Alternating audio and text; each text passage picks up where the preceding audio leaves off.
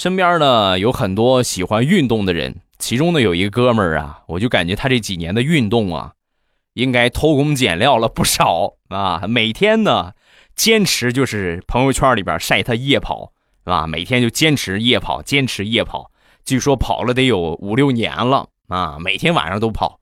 然后呢，前两天呢，我们这地方有一个马拉松比赛，他就去了。去了之后啊，跑到三分之一还不到就不行了。啊，怎么说不行呢？因为他跑到三分之一的时候啊，在他旁边有一个选手路过。